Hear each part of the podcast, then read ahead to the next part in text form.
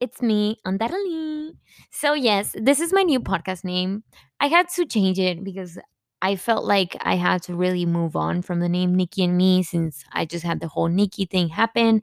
I talked about it in my Spanish podcast episode, and I don't want to talk about it again because it really was so difficult. And I had to actually re record the second part of my podcast. So that was a lot. That was a lot. And it still is a lot, honestly. Like dealing with a loss there's just so many stages, you know, you never really stop grieving, at least for the first couple weeks, and I'm still going through it. So I'll give you an update, but I am changing. I already changed the podcast name. So anyway, it's me, undoubtedly. And the name is undoubtedly because I always say undoubtedly after everything with my sisters. Like, let's say um my sister's like, hey, so what did you do yesterday? And I was like, I had pizza yesterday and it was the best pizza ever. Undoubtedly, you know, I don't know. Anyway, so I honestly didn't really know what I was going to talk about in this episode. There's just so many things that have happened in this past few months that I talked about in my Spanish episode. But just in case there's, you know, just English listeners and then not people who listen to the last podcast episode, I graduated law school, I took the bar exam, and now I'm working. And I really have gone through a lot of transitions, especially since Nikki passed. So, yeah, there's just too much going on. And I can say that therapy has definitely kept my head above the water because I really have had to just unpack a lot of the feelings that I've gone through. You know, going through the bar exam is just such a roller coaster of emotions. And then on top of it, losing your dog is another roller coaster of emotions. And then starting a new job where, you know, you're working a lot of hours is also another roller coaster of emotions. So, a lot of a lot, but I really do feel so blessed. I really do feel so happy. And I'm happy to be here for another episode since a long, long time ago in English, anyway. And yeah, so let's just get started. Okay, so in this episode, I was gonna talk about um sibling bonds, but then I kind of felt like I was rambling a lot. So now I'm switching it up and I'm just gonna talk for a few minutes about art. Not sure why. I guess sometimes about in this podcast, I really just like to, you know, air out some thoughts and then I feel like I talk to somebody and I just kind of get out my talking energy through here. So just bear with me. But I do want to talk about art. So, first of all, let me just say what my relationship to art is. So, my sister is actually an art major. She literally studied art. That's like her career. And so whenever she was at the house and she had her studio room and stuff, I would walk in and I would just pretty much see her paint and just see all her tools. And something inside of me just felt like exploding with it. Like I really wanted to take a canvas and I really wanted to splash some paint over it. You know, I wanted to take a canvas and just go crazy with it. But I never really had like either the tools or the room or the space to do it. So I hadn't done anything, but I always told my sister, I was like, why don't you do this? And why don't you do that? But my sister's type of art is very traditional. You know, she really does portraits, she does detailed things, she does like, you know, that kind of art. And so we never really overlapped, I think, in her taste and my taste because my taste is super minimalistic and I'm not an art major. I don't know anything about art as far as like the actual art world. So we really are talking just like a normal person to normal person about art, okay? I don't claim to be in any way a professional and I don't claim in any way to be knowledgeable in this. I am just sharing my thoughts.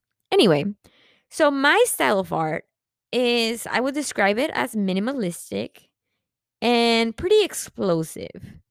What I mean by that is that if it was up to me, I would literally w- have my own room, right? My art studio.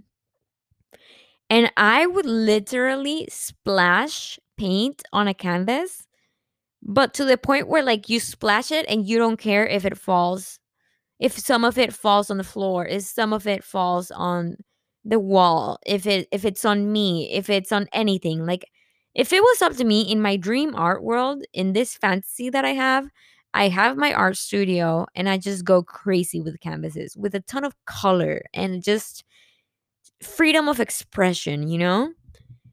And the one time that I have had that is when my sister finished painting something. And then I was like, hey, can I paint? And she was like, sure. And she had her art room in my house. And so I was like, hey, do you mind if I just like go crazy with it? And she was like, no, like do whatever. And I really did take that to heart. Okay. I took a canvas and I started like splashing paint over it. And when I say that I like literally stained the wooden floors, stained the white walls, stained the windows, stained the curtains, stained the whole room just from like that one time that my sister let me paint. And I think she was a little overwhelmed. I think she was like, What the fuck did you just do to my art room? But I swear, I think that's probably like peak freedom time for me. Like, I have never felt so free.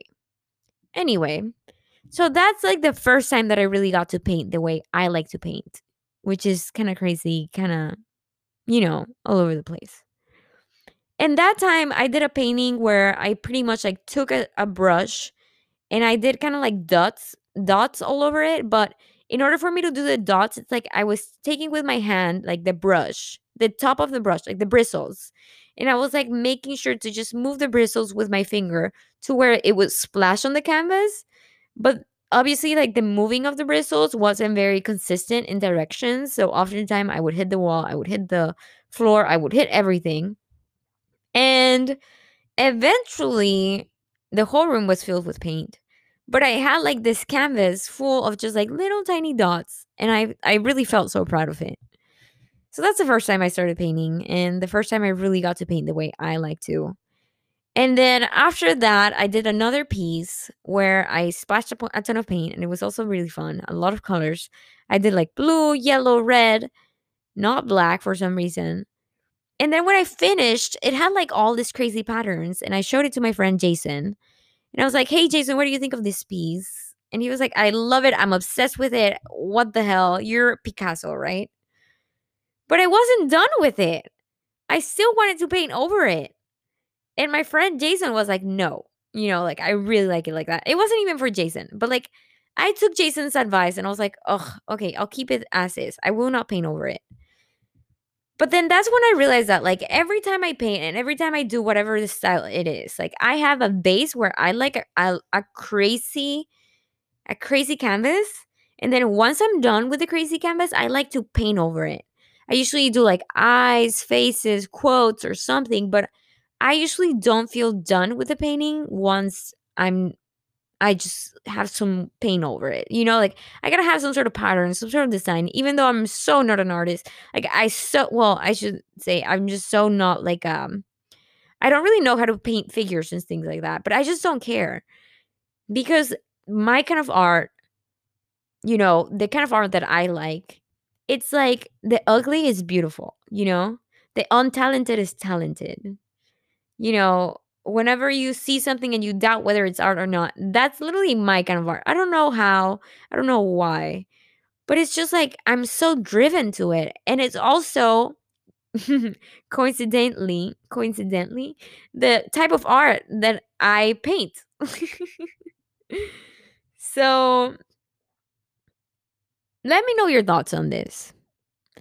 I painted, I took some canvases, right? And I painted them black. Fully painted them black. Top to bottom, edge to edge, black. Just a black canvas. And I put it over my white couch, and I swear I was like in awe of these two black canvases. I couldn't stop staring at them. I was just like, wow, this is chef's kiss of art. like, I thought they were beautiful.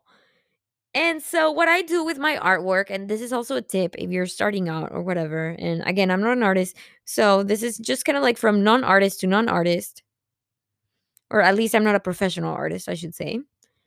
Um, so what I do is that I usually take two canvases that I buy from Hobby Lobby and I put them up on Facebook Market. And once they sell, I buy another two pieces and then I paint again and then they sell and then I do it all over again. So I'm always just like two pieces at a time, you know? Anyway, so I painted these two black canvases, right? And I put them up on Facebook Market and I was like, no way anybody buys these because I thought nobody was going to be able to like appreciate my black pieces the way I appreciated my black pieces, you know? Like I felt really like I guess sometimes maybe even you could say even silly for you know looking at it and being like, you know, this is art. This is my art. This is what I painted. I came up with this. This is great. Um and to really think that somebody else is to look at look at that and think, "Hey, I want to pay money for that. I want to have it in my home. I want to have that," right? So I put it up on Facebook Market, not thinking it was to sell. And then after a couple weeks, I get a request from a woman who had, you know, a piano room. And she's like, hey, you know, I saw your black pieces and I'm really interested. Can I can I come see them and potentially buy them? And of course I was like, "Oh my goodness, like this is crazy, but sure." So, long story short, here comes this woman and sh- so nice, so sweet. Looks at my canvases and she's like, "Love them. I'm going to buy them." She bought them. And so I I come back home and I'm like, "That's so crazy that I sold like those two pieces that I never thought I would actually sell." But then at that moment, I kind of had a twofold.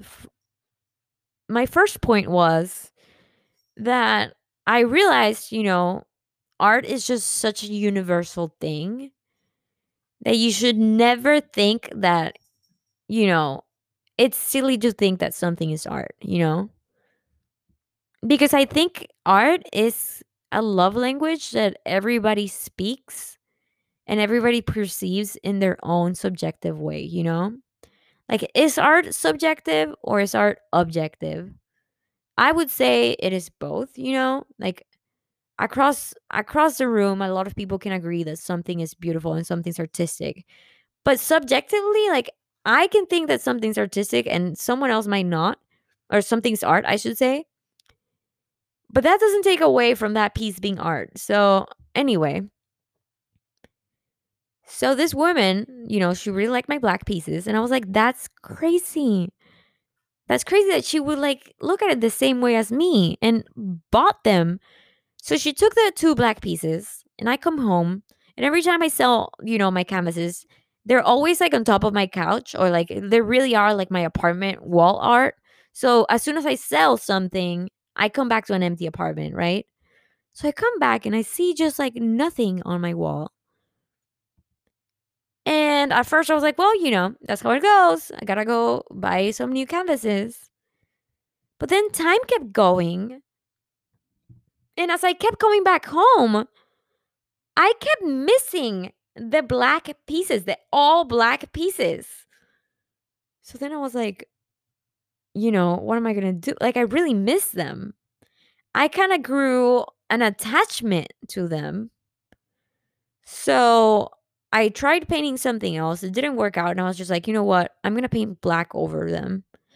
So I painted two more black canvases and I put them over my couch. And I was like, ah, you know, sigh of relief. Like, you're back home, even though they're not the pieces that I sold anymore, but you know, it gave me that satisfaction of like the aesthetic that I wanted, the aesthetic of those pieces. And I kind of had a sigh of relief that I had like my two pieces back on my wall. And you know, it it's so crazy that I grew attached to those black pieces that I almost felt silly about, you know, appreciating. And yet here I was painting them again. And I swear to God, I walk into my apartment and I look at them and I walk out of my apartment and I look at them and I haven't posted those for sale. You know, I usually put the two pieces that I just made up for sale. I haven't posted those because I'm genuinely so in love with the two all black pieces that I don't want to sell those anymore. And I just want to keep them on top of my couch and I just want to have them for me. So I'm not selling those. And you know, I guess that really does come to show that art to me, to me, Regina, to me, Regina, art isn't you know, this thing that you see only at a museum or this piece that is valued at a hundred thousand dollars. That's not art to me. I would say, arguably, you know, everybody can disagree or agree. I would say art is something that brings you, you know, visual pleasure and it just makes you feel good. Or it makes actually not even it just makes you feel. I'm sorry. It it just makes you feel. To me that's art. So I I feel like anybody can really, you know,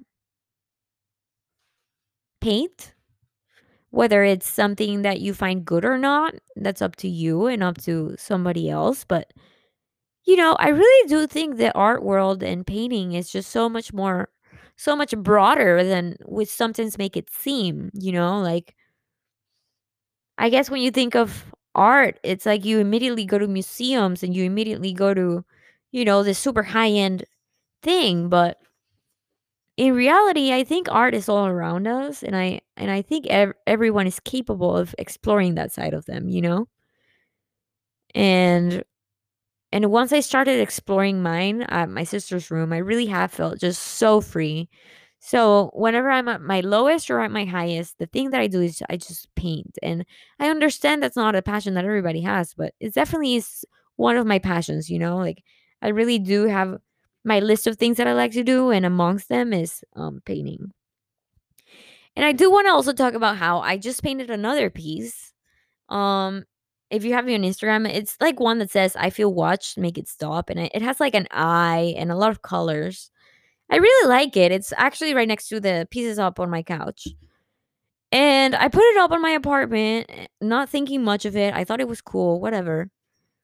And then when my sister was visiting, when my sister and I was visiting, she was like, "Hey, you know that piece that you have over there next to the black pieces it it makes me feel the the chills like it, it creeps me out. And i was like i kind of had a moment of shock you know? Because i was so flattered that something that i painted could make her feel that way it made her feel creeped out and i was like that's so cool it didn't make me want to take it out. It didn't I didn't feel insulted. I didn't feel anything. I just felt so flattered that a piece of art that I painted could make her feel, you know, fear or the chills or you know, some sort of way. And and that's why I said right now like art just makes you feel. It can make you feel good, it can make you feel sad, it can make you feel you know, it can it can make you remember things. I think art is just it's a different way of expression, you know? There's books, there's music, and there's there's painting. And right now I guess I'm really kind of focusing in on art as like canvas form, like paintings. But I also think that art can be in so many other ways, like sculptures or, you know, go figure. eh, The, the limit does not exist, you know? If we really try to pinpoint what art is, I think it's such an abstract question that we would never finish. But that's what art has been to me this past few years. And I feel like I really have opened up a Pandora box of just like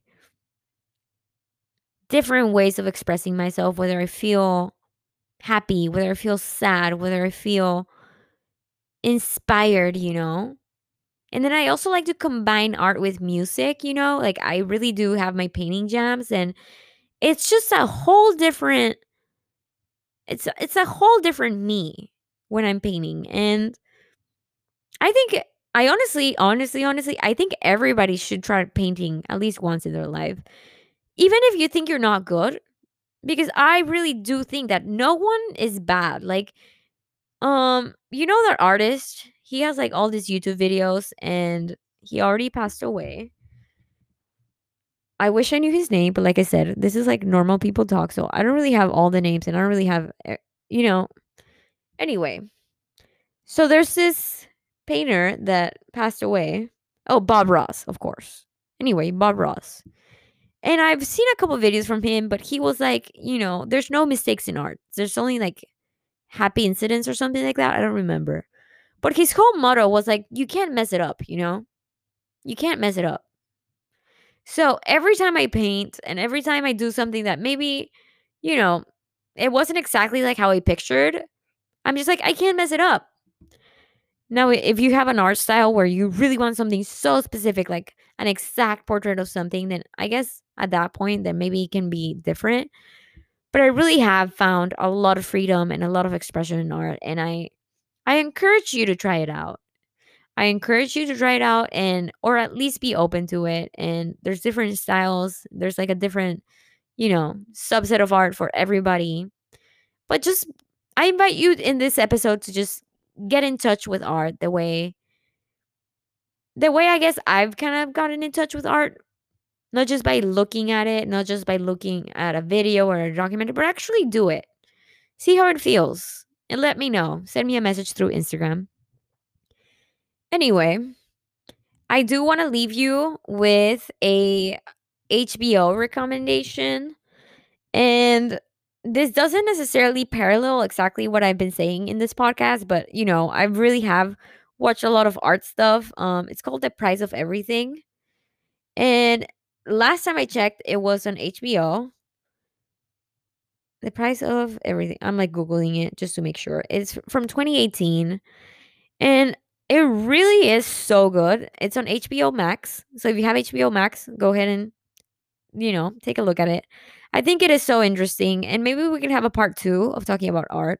But that one actually goes more into um like art in the auction world and the actual million dollars paintings and stuff.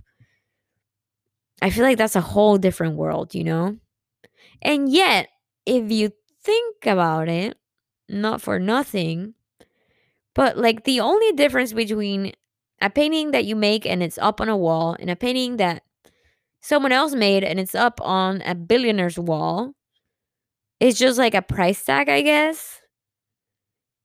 But if you were to look at it from like a lens where you're really just, you know, you don't know anything about money, they could both be perceived as art, as like equally, you know, as important.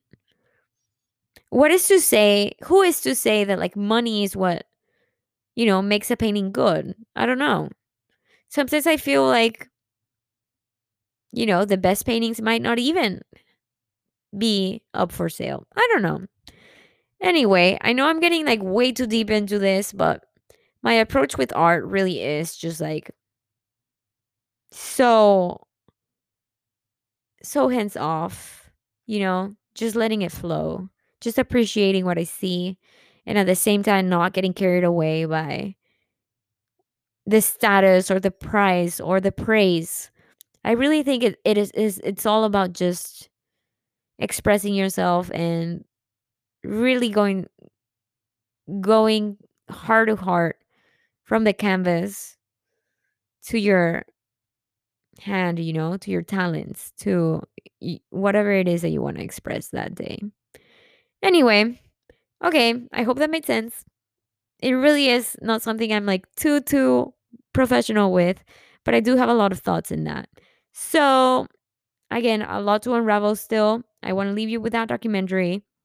And I'll actually make my painting playlist public in case you want to go go and paint something.